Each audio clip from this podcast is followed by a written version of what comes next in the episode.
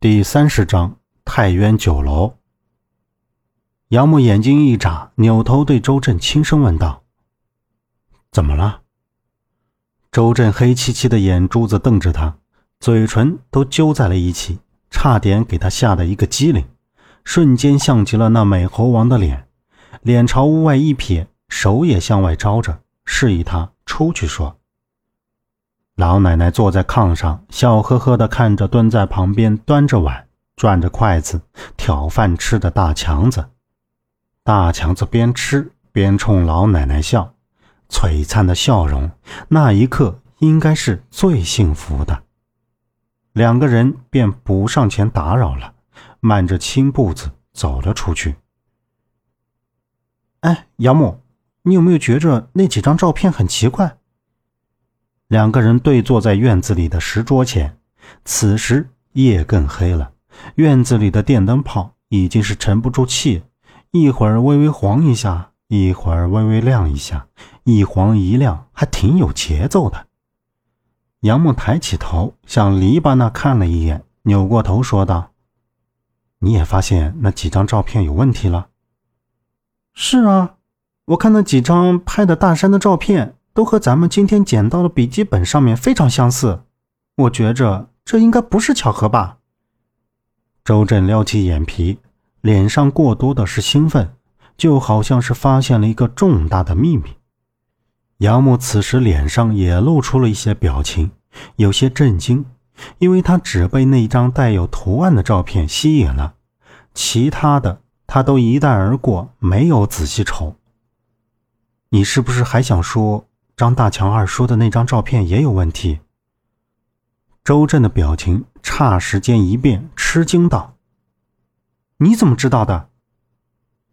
其实我也看出来，不仅是照片有问题，大强似乎还知道些什么。杨木眼珠向屋里瞟去，头向周震这边倾着，声音压得小小的说道：“你在说什么？大强？”那傻不拉几的样子，哼！别指望能打听什么来。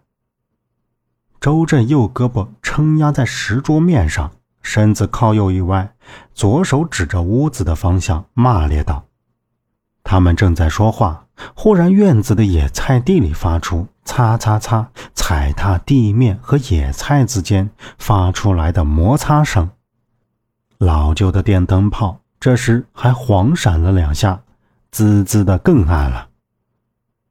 周震眼睛直直的盯着杨木身后那片野菜地，你，你后面有有东西。他的声音有些大，手不自觉的伸出来，指着杨木身后，不自然的说道。杨木用异样的眼神看着周震，从小天不怕地不怕。到处惹是生非，连他爹都拿他没有办法的人，突然间像是中了什么邪，样子是有些吓人。他伸手的胳膊僵在半空，颤抖着说不出话来，脖子僵硬着动不了。就见他脸机械似的左右动了一下，嘴巴还有点歪。杨木这第一反应是中风，嘴歪眼斜。中风的表现呢？就在杨木站起身准备扶他的时候，他看见有一道长长的黑黑的人影从他的胳膊上延伸过去。还没等他回头看这人影是谁，就听：“大山有路你不走，偏要来这小门串，你吓到人了，知不知道？赶紧滚！”